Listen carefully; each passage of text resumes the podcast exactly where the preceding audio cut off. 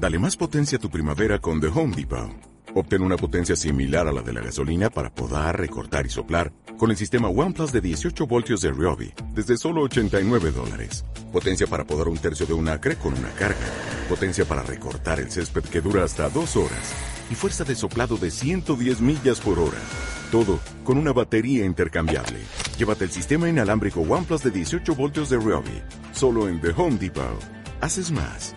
Logras más.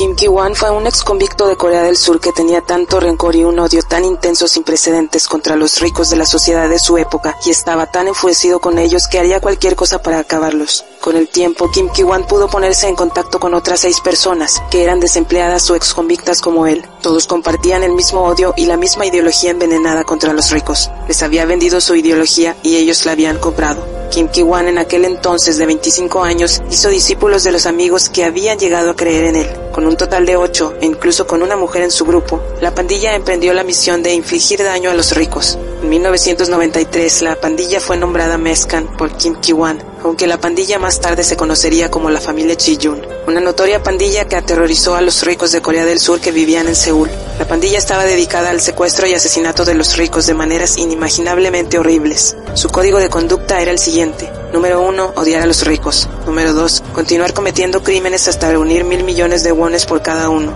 Número 3. El traidor será ejecutado. Número 4. No creer en la mujer. Cualquier cosa que connotara riqueza los atraía a cazar a sus víctimas. Los automóviles lujosos, las ropas costosas y las joyerías los atraían hacia aquel que los trajera puestos. Cualquier estilo de vida extravagante fácilmente convertía a la víctima en el objeto de cacería para la pandilla. Cazarían a esa víctima hasta que la secuestraran y llevaran a tal infortunado o infortunada a un doloroso final. Esta pandilla fue etiquetada como la familia Chiyun por uno de los oficiales a cargo del caso. La familia Chiyun, como más tarde se conocería, secuestraba a sus ricas víctimas y se ponía en contacto con sus familias para pedir un rescate, y siempre se les pagó. Pero sin importar lo mucho que estas familias y seres queridos de las víctimas pagaran como rescate, estas víctimas nunca fueron liberadas, sino que fueron tratadas de la manera más irrespetuosa y finalmente asesinadas. En uno de los casos pudieron extorsionar a la familia de una víctima en particular con la suma total de 100 mil dólares. Eventualmente, después de cobrar el enorme rescate, de todos modos asesinaron y se comieron a la víctima. La familia Chiyun obtuvo el placer de torturar a sus víctimas. Cada vez que se aburrían con alguna de esas víctimas y no obtuvieron más placer de torturarlas, estas víctimas fueron asesinadas o disparadas y luego quemadas. Pero estos actos repugnantes nunca se detuvieron ahí. Después de matar a sus víctimas, los miembros de la familia Chiyun las cocinaban y las comían en el caso más extraño de canibalismo en ese momento. Su creencia era que comer la carne de sus víctimas encendía su coraje y era para renunciar a su humanidad,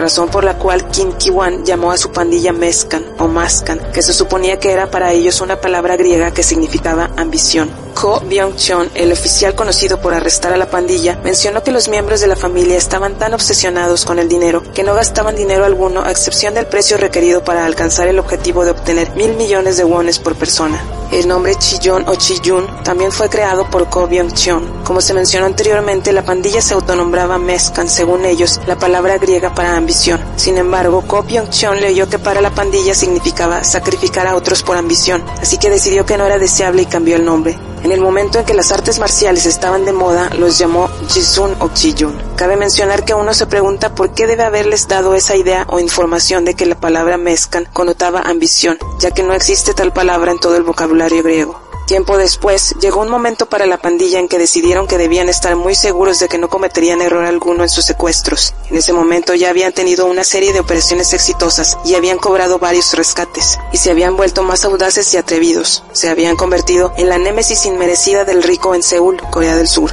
así que la familia Chiyun pudo asegurarse la lista de correo de la tienda departamental Hyundai a través de un miembro del personal descontento y envidioso de la compañía que les había vendido la lista completa. No era seguro que este miembro del personal supiera exactamente en qué se iba a utilizar la lista en manos de Kim Ki-wan y su pandilla, pero él se las dio de todos modos. La tienda departamental Hyundai era un lugar para las élites y la sociedad más rica de Gangnam, Seúl, y no había una herramienta letal más potente para perfeccionar la ejecución de sus sangrientos planes que tener la lista en sus manos. Cazar a su presa entre los ricos que frecuentaban la tienda se volvió muy fácil para ellos, y así sus malvados actos una vez más prevalecieron. Esto fue porque la lista era una colección pública de sus objetivos perfectos. En la lista había alrededor de 1.200 nombres de los clientes más activos de la tienda departamental. Estos clientes encabezaban el cuadro para quienes usaban tarjetas de crédito para sus compras y se convirtieron en presas para Kim Ki-wan y su pandilla. Y así continuaron con su comercio, cobrando rescates, realizando secuestros, torturas, mutilaciones, asesinatos de sus víctimas y por supuesto comiendo su carne.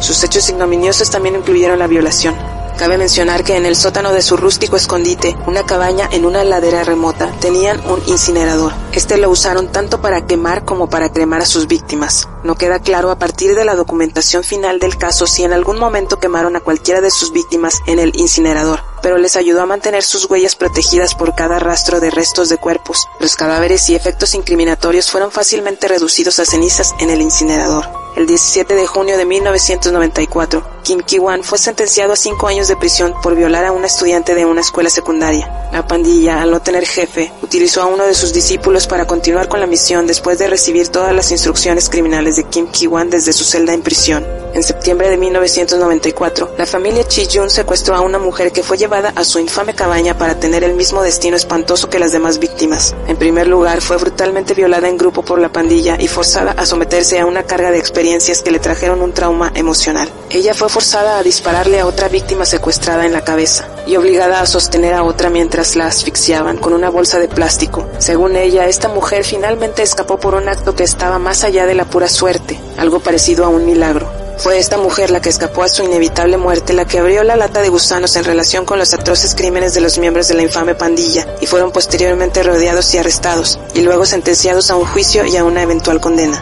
El primero de noviembre de 1994 fueron declarados culpables de asesinato, de enterrar a varios de los cuerpos de sus víctimas en las laderas de las colinas y condenados a muerte por el asesinato de cinco personas. Durante sus sesiones de interrogatorio, un miembro admitió el hecho de que se comió la carne de una víctima después de haberla desmembrado. Por supuesto, él no sería el único entre la pandilla que practicaba el canibalismo. Sin embargo, en todos sus juicios y en su posterior condena, los miembros de la familia Chiyun nunca mostraron remordimiento por sus atrocidades y sus crímenes. Eran descarados e hicieron declaraciones sin remordimiento alguno con total impunidad. Pero esta familia de asesinos seriales sumariamente solo tuvo un arrepentimiento, y este fue no haber matado a más víctimas y no haber comido más carne humana. Para ellos les habría dado más satisfacción y realización que cualquier otra cosa posible. El motivo de estos crímenes era el odio a los ricos, pero la mayoría de las víctimas reales terminaron siendo personas comunes y no ricas.